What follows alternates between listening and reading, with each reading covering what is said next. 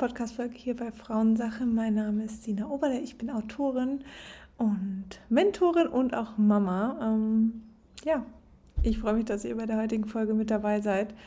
Ein Thema, ich sag's euch, was mich so richtig aus der Bahn gekickt hat: Postpartum, die Zeit nach der Schwangerschaft. Ich starte einfach mal direkt. Ich lese euch mal die Definition frauenärzteimnetz.de über das Postpartum. Das Wochenbett, auch Kindbett oder lateinisch Puerperium genannt, bezeichnet den sechs- bis achtwöchigen Zeitraum nach der Erbindung. Diese Zeit benötigt mütterlich, der mütterliche Organismus zur Regeneration der schwangerschafts- und geburtsbedingten Veränderungen. Ihr Lieben, ihr habt es gehört, sechs bis acht Wochen. Ich bin jetzt zweieinhalb Jahre Mutter und ich habe das Gefühl, mein Postpartum hält immer noch an. Und genau das ist eigentlich auch das Thema. Es ist einfach für uns, ich glaube, in der Gesellschaft wird so ganz stark irgendwie rein interpretiert, so dieses Wochenbett, was in der Regel 40 Tage geht, für manche zwei Wochen, drei Wochen, vier Wochen oder eben, ja, wer weiß wie lange, ähm, ist so die Zeit, in der du es richtig genießen musst mit deinem Kind und ähm, danach geht der Alltag los. Und ja, natürlich, es ist eine sehr, sehr besondere Zeit und wahrscheinlich steht auch erstmal alles Kopf. Aber ich glaube, den Druck, den wir dann verspüren, wenn der Alltag wieder eintritt, weil ich glaube, dass der Alltag sich einfach so gravierend verändert von diesem Zeitpunkt, Frau sein, schwanger werden, Mutter werden, dieser krasse Umbruch zwischen dem der Schwangerschaft oder auch eben eben noch nicht schwanger zu sein und dann Mutter zu werden, so extrem ist, dass dein Alltag nie wieder so sein wird wie davor. Weil es ist halt einfach jetzt ein Wesen da und diesen Druck ständig zu haben, wann habe ich endlich wieder meinen Alltag?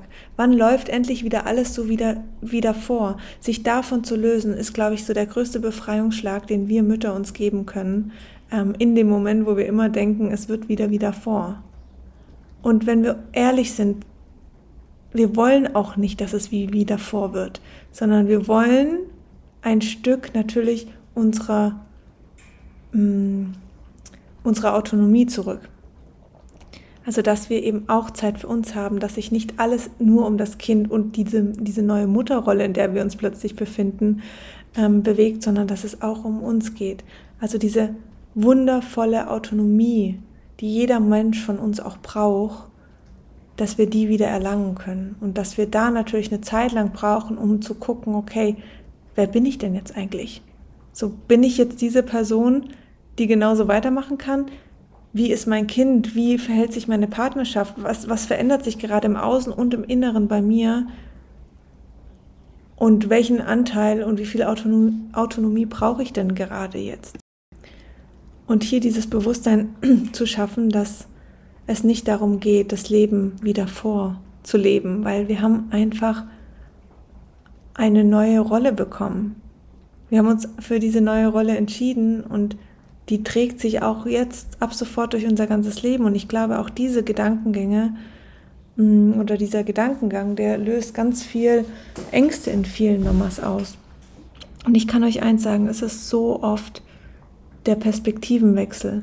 Und ja, ich kann euch diesen Schmerz nicht nehmen. Ich kann euch die, die ähm, Down-Phasen nicht nehmen, ich kann euch die Tränen nicht nehmen und auch diesen körperlichen und emotionalen Schmerz eben nicht nehmen, den man auch verspürt. Aber ich kann euch sagen, Heilung entsteht durch diese schmerzhaften Phasen.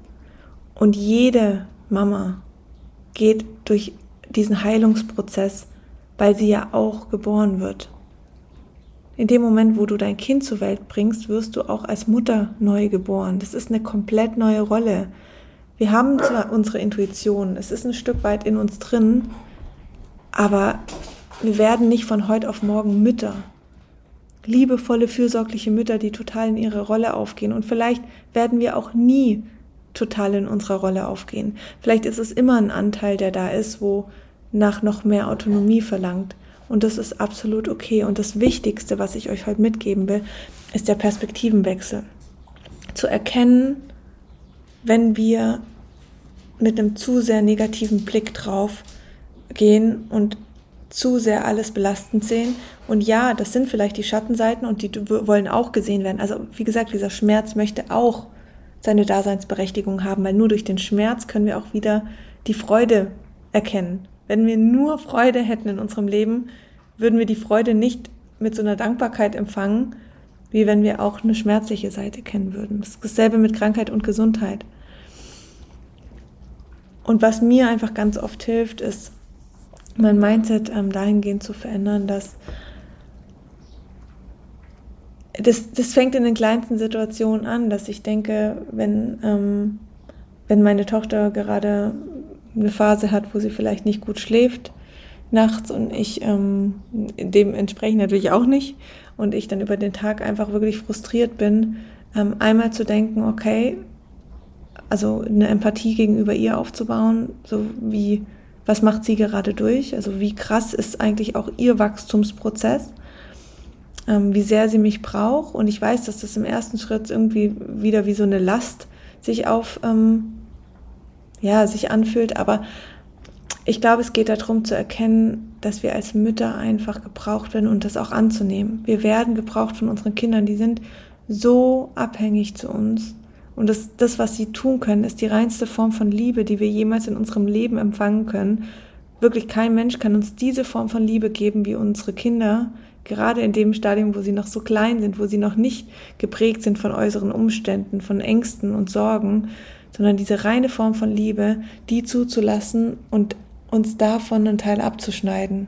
Zu sagen, hey, genau das ist es, was eigentlich mein Herz nährt.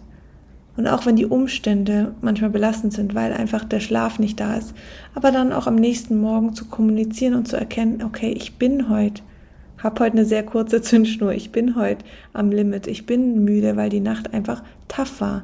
Was brauche ich, dass es mir damit jetzt besser geht? Wen brauche ich? Und hier nach Hilfe zu fragen. Also für mich war es so wichtig, zu diesen, diesen Shift zu erkennen von der Perspektive dahin. Meine Tochter will mich nicht äh, in den Wahnsinn treiben. Sie macht das nicht mit Absicht. Sie braucht mich einfach. Sie braucht meine Körpernähe. Sie braucht meinen Halt. Sie braucht meine Sicherheit oder die meines Mannes oder meines Freundes und ähm, auf der anderen Seite aber auch zu erkennen, okay, sie hat diese Bedürfnisse, ich kann sie ihr geben, ich habe meine Bedürfnisse, wer kann mir diese Bedürfnisse geben? Weil manchmal gibt es einfach Tage, da können wir unsere Bedürfnisse nicht selber stillen. Und auch uns da in dem Moment, ähm, ja, dieses innere Kind in uns hochzuholen und zu sagen, ich habe hier Bedürfnisse, ich brauche jemand, der mich hält der sich um mich gerade kümmert. Und ich weiß, dass das eines der größten Themen ist, die wir Frauen haben, wo wir dann dementsprechend nicht mit anderen Müttern darüber sprechen, wie es uns wirklich geht, wo wir unseren Partnern nicht kommunizieren, was wir eigentlich für, für Bedürfnisse haben oder unseren eigenen Eltern, die auch eine enorm wichtige Rolle spielen in diesem, in diesem, ich sag's mal, sehr taffen ersten Jahr auch für viele Mamas. Und aber hier zu lernen, so diese Bedürfnisse kommunizieren zu können und uns, vor allen Dingen das Schöne, es ist ja immer ein, ein Spiegel, der da passiert. Und uns in dem Sinn eine Scheibe von unserem Kind abzuschneiden und zu erkennen, genauso wie du deine Bedürfnisse zeigen kannst. So, das Kind macht es natürlich durch Schreien oder durch Quengeln oder durch keine Ahnung was. Wir haben jetzt Worte dafür, wir haben Taten dafür, wir können handeln. Aber genau so zeige ich auch meine Bedürfnisse. Und nur so kann es funktionieren. Und ich musste für mich schmerzhaft, wirklich auf schmerzhafte Weise anerkennen, dass nur in dem Moment, wo ich mich auf Platz einstelle, das alles in meiner Familie funktioniert. Und ich weiß, das fühlt sich so komisch an, weil viele Frauen gar nie gelernt haben, sich als Nummer eins zu sehen oder auch diesen Raum nie hatten, überhaupt eine Nummer eins zu sein. Aber das funktioniert nur so. Wenn du dich nicht auf an Nummer eins setzt, dann kann deine Familie sich nicht von dir nähern. Aber du bist als Mutter einfach eine wichtige und vor allen Dingen wahrscheinlich auch die letzte Instanz in der ganzen Tabelle ähm, von Vater und Großeltern und Geschwisterkinder und whatever, ähm, bist du immer irgendwo die letzte Instanz, die da ist. Aber das geht nur, wenn du auch genährt bist. Und das funktioniert nur, wenn du dich an Prio Nummer eins stellst. Also die wichtigste Frage, die du dir morgens stellen musst, was brauche ich für den Tag, damit es mir gut geht. Und es kann natürlich auch sein, dass du dich daraus näherst, mit deinem Kind zu sein. So auf jeden Fall. Und natürlich nährt uns das alle irgendwo. Aber das kann auch sein, dass ich sage, ich kann nicht den ganzen Tag mit meinem Kind sein. Ich brauche morgens eine Stunde für mich, ich brauche abends zwei Stunden für mich, was auch immer. Kommunikation. Wirklich, weil was passiert sonst, wenn wir das nicht machen, dann fangen wir an, eine extreme Eifersucht gegen unseren Partner zu entwickeln, weil er in unserer Welt gefühlt sein Leben überhaupt nicht verändern musste, alles so weitermacht, was natürlich auch nicht so ist, das ist oft nur unsere Wahrnehmung. Aber ganz wichtig ist es hier, es wird niemand kommen und dich da rausziehen und sagen, so, was sind heute deine Bedürfnisse, was kann ich für dich tun? Du musst doch mal ähm, auf dich acht geben. Vielleicht gibt es diese Menschen, die du in deinem Leben hast, aber es funktioniert nur, wenn du es zulässt, es funktioniert nur, wenn du es kommunizierst. Weil keiner kennt deine Bedürfnisse einfach so. Man kann nur ungefähr schätzen, was du gerade bräuchtest. Aber was du wirklich brauchst, kannst du dir beantworten. Und auch das ist wieder ein ultra wichtiger Aspekt, den wir unseren Kindern vorleben müssen. Weil genau das ist ja das, was uns meist, also uns Müttern ähm, ganz häufig gefehlt haben, dass wir keine Mutter hatten, die auf ihre Bedürfnisse geachtet hat, die sich an erste Stelle gesetzt hat, sondern wir haben vielleicht eine Mutter erlebt, die in der vollen Aufopferung war, eine Mutter erlebt, die alleinerziehend war, die drei Jobs nebenbei hatte. Da gab es keine Bedürfnisse für sich. Und wenn wir das nie, wenn wir das vorgelebt hätten bekommen, wenn ich meiner Tochter jetzt kommuniziere, ich brauche, Mama braucht ein bisschen Zeit für sich. Natürlich muss ich schauen, wer kümmert sich in der Zeit um sie, ist es auch klar. Dafür ist sie einfach noch zu jung. Aber zu kommunizieren, ich brauche jetzt gerade Zeit für mich. Also ganz, ganz, ganz, ganz großes Herzensthema, das ich euch wirklich hier auf diesem Weg als Impuls mitgeben will. Ihr dürft anerkennen, dass das Postpartum, da kommen wir jetzt wieder zu dem Anfang der Folge zurück, länger geht als sechs bis acht Wochen. Wahrscheinlich bei den meisten Müttern geht diese Zeit länger, weil wir können uns nicht in sechs bis acht Wochen in unsere neue Rolle begeben. Vor allen Dingen nicht, weil wir in dieser Zeit oft ja gar keinen Alltag haben. Das kommt erst im Laufe und manche brauchen mehrere Jahre dafür, um sich in dieser Rolle ähm, ja, in dieser Rolle zu finden und das ist auch vollkommen okay. Und nicht diesen ganzen Druck darauf zu projizieren, okay, ich bin jetzt im Wochenbett, ich liege brav in meinem Bett, weil man mir sagt, ich muss brav liegen, ähm, damit mein Körper sich heilen kann, aber innerlich kämpfe ich total gegen mich an. Dadurch kann der Körper keine Heilung, Heilung entgegenbringen. Heilung kann nur entstehen, wenn ich ihm den Raum gebe, dafür überhaupt diese Schmerzen hochlassen zu können und es tut weh. Und das ist ja auch oft das, was wir Frauen uns eben nicht erlauben, dass wir unser Kind angucken und halt vielleicht nicht diese pure Erfüllung in unserer neuen Rolle ähm, in dem Moment spüren oder dass wir nicht zulassen, dass es gerade eigentlich eher so ist, dass ich mir mein altes Leben zurückwünsche. Das hat ja nichts mit der Liebe gegenüber deinem Kind zu tun, gar nicht. Das hat nur mit der Liebe gegenüber dir zu tun, wie sehr du dir gerade verbietest, diesen Schmerz zu fühlen. Und diese Ablehnung vielleicht auch, die irgendwo einen Anteil in dir hat. Und auch diese Angst, weil alles, was für uns neu ist, und wenn du zum ersten Mal Mama bist, dann ist das nun mal neu für dich. Da ist immer, da steckt immer eine Angst dahinter. Kann ich das? Schaffe ich das? Immer eine Unsicherheit. Und das ist auch vollkommen okay. Und die wird gehen und es werden wieder andere Ängste kommen und es werden wieder andere Herausforderungen kommen. Deswegen, es gibt auch keine Frau, die dir sagt, so ja, wenn dein Kind vier ist, dann ist alles total easy sondern die, das meiste, was man hört, ist, wenn, dass die Frauen dann sagen, ja, es ist anders. Man, keine Frau kann sagen, es ist einfacher oder leichter oder schwerer oder sonst was. Das ist natürlich auch immer eine reine Interpretationssache, aber die meisten werden dir sagen, es ist anders.